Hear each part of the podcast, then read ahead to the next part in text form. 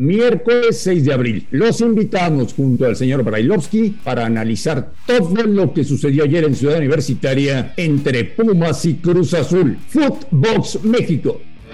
Footbox México, un podcast exclusivo de Footbox de Footbox México, un placer saludarles. Hoy es miércoles 6 de abril y tenemos mucho para compartir con todos ustedes. Vivimos una gran noche, la de anoche en Ciudad Universitaria. Muy buen partido, gran ambiente y me da la impresión de que Pumas dejó vivo a Cruz Azul. Un gol en los últimos minutos de Cristian Tabó le permite a la máquina soñar con el partido de vuelta que será la próxima semana en el Estadio Azteca. Buen partido, se mataron los Pumas, gran ambiente, se le entregó su gente. La gente, la gente identifica cuando sus futbolistas entregan todo en el terreno de juego. Y ayer lo hicieron los Pumas. Señor Brailovsky, me da mucho gusto saludarle. ¿Cómo le va? Bien, Marín, igual, igual. Sí, qué gusto para ustedes, ¿no? Los que pudieron llegar a estar en la cancha y disfrutarlo desde allá. Yo lo disfruté de igual manera, sin estar en el estadio, viéndolo por televisión. Y sobre todo, sobre todo lo he hecho por Pumas, en 75, 80 minutos, los cuales se notó que no se conformaban con el resultado y siempre querían algo más.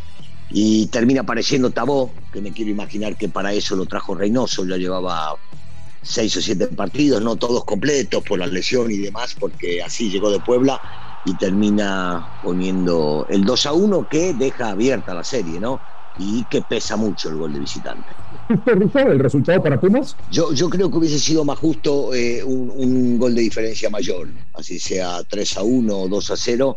Pumas hizo más méritos para poder llevarse un, un mejor resultado, aunque siempre el ganar es importante porque le da una perspectiva diferente para jugar el próximo partido, pero sí, eh, merecido que haya ganado. Posiblemente podemos llegar a no compartir lo que digo con respecto que debía haber habido en el partido, y en esto no hay justicia, un gol más de diferencia a favor de ellos. En el partido platiqué un buen rato con Andrés Lilini y me dijo dos cosas, Russo. La primera, que el fin de semana en Liga no piensa descansar titulares pensando en la vuelta de CONCACAF, que va a ir con todo para enfrentar al pueblo.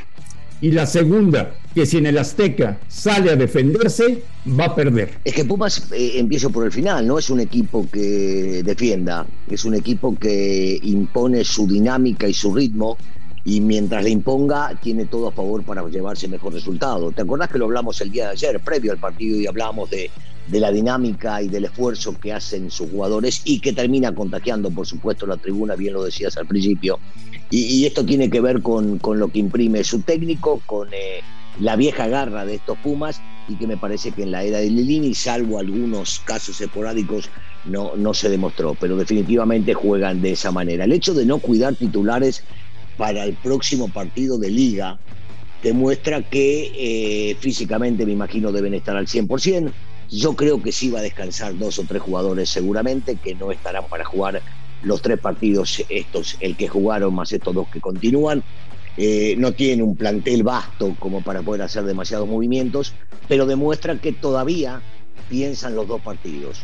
Eh, posiblemente hubiese sido diferente si el resultado hubiese sido más, eh, más grande, el que se hubiese llevado Pumas, porque por un lado para este campeonato uno se pone a pensar que le hubiesen quedado solamente tres partidos y entonces es mucho más fácil llegar a ello que calificar o entrar por una reclasificación para luego pelear por el título local, ¿no? Pero bueno, si Lilini dijo eso, eh, debe estar convencido que sus futbolistas están al cielo. En el estadio el Tata Martino. Sí. ¿A quién vio Russo? Yo creo que fue a ver el partido en sí, que prestó mucha atención a lo que está haciendo este jovencito Lira ahora en Pumas Recordemos, Lira, producto de, de Lilini, ¿eh? Lira este, es de los futbolistas que él puso en primera división, que se ganó un lugar, no se lo sacaron más, y luego fue vendido, porque así acostumbra hacerlo Pumas con su cantera, a Cruz Azul y le entró un buen billete. Yo creo que a él lo estuvo siguiendo y seguramente eh, la recuperación del Cata, que lo tuvo muy en cuenta en su momento, Posiblemente quería llegar a ver a Corona, pero no terminó jugando jurado. Eh, él en sí habrá querido ver si está bien o no lo que opina sobre Mozo eh, y el por qué Mozo no es citado para alguno de nosotros o sí debería ser citado para algunos otros.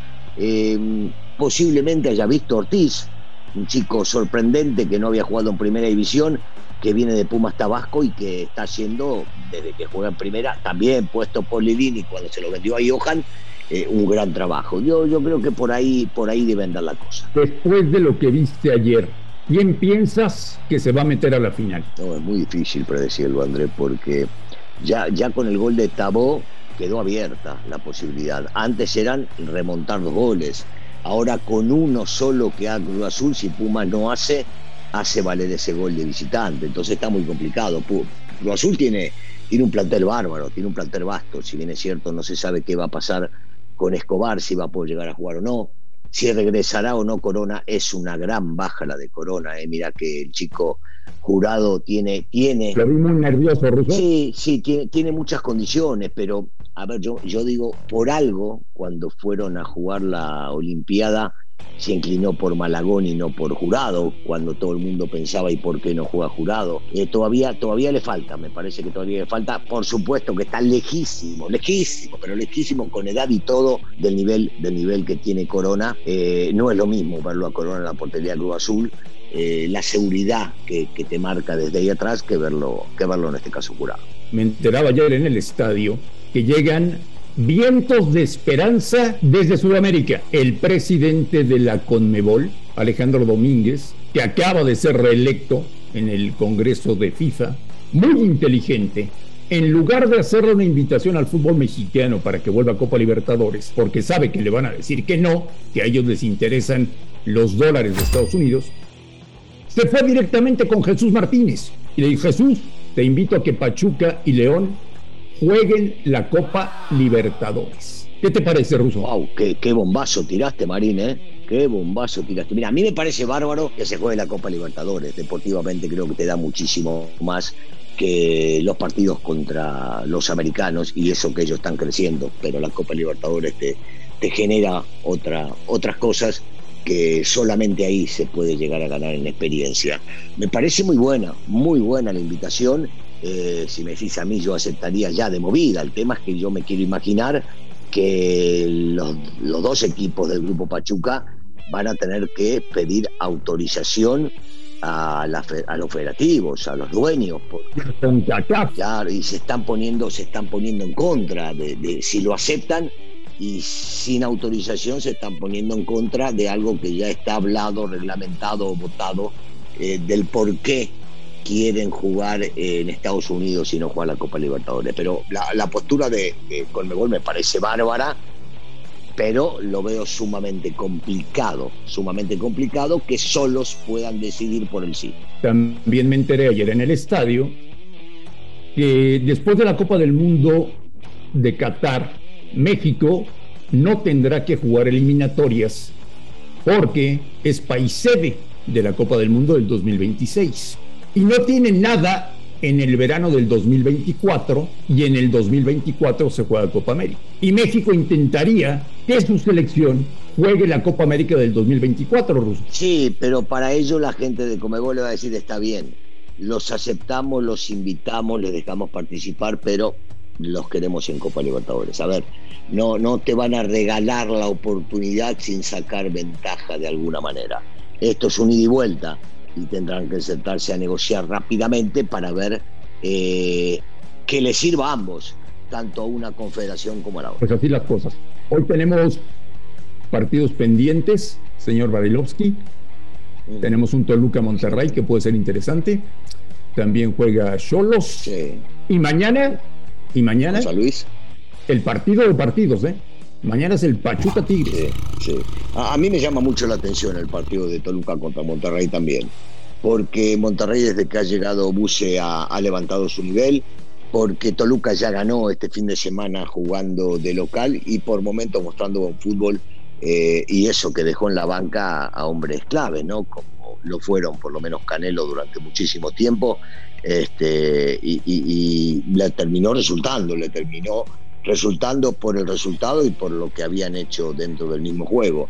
Me interesa mucho ese partido, sí, me voy a saltear posiblemente el de Cholo San Luis, que son los que menos reflectores pueden llegar a tener, pero claro, si ya hablamos de mañana, es el partido de partidos, que es imposible perdérselo, el de Pachuca contra Tigres. Tenemos muchísima, pero muchísima actividad esta semana.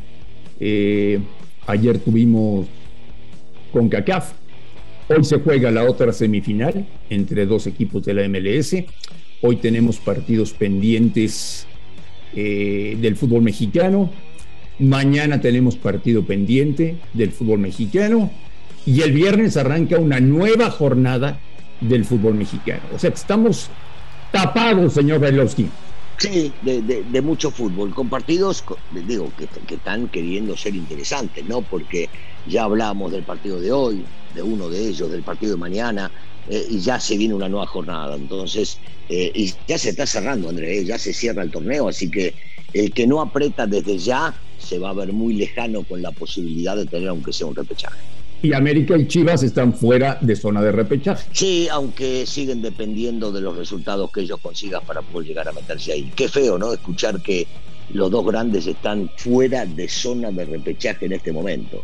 Eh, no se me hubiese ocurrido pensarlo. Bueno, con Chivas sí fue normal durante algunos años, pero que la América se encuentra en esa situación no es algo que vimos en los últimos en las últimas temporadas, sea cual sea el fútbol que haya jugado. Señor sí que tenga un extraordinario miércoles y estamos en contacto el de la mañana aquí en Footbox México. Claro que sí, André, te mando un abrazo y saludos para todos. A nombre del ruso Brailovsky y de André Marín, esto fue Footbox México del miércoles 6 de abril.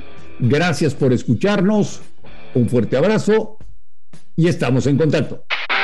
Esto fue Footbox México, solo por Footbox.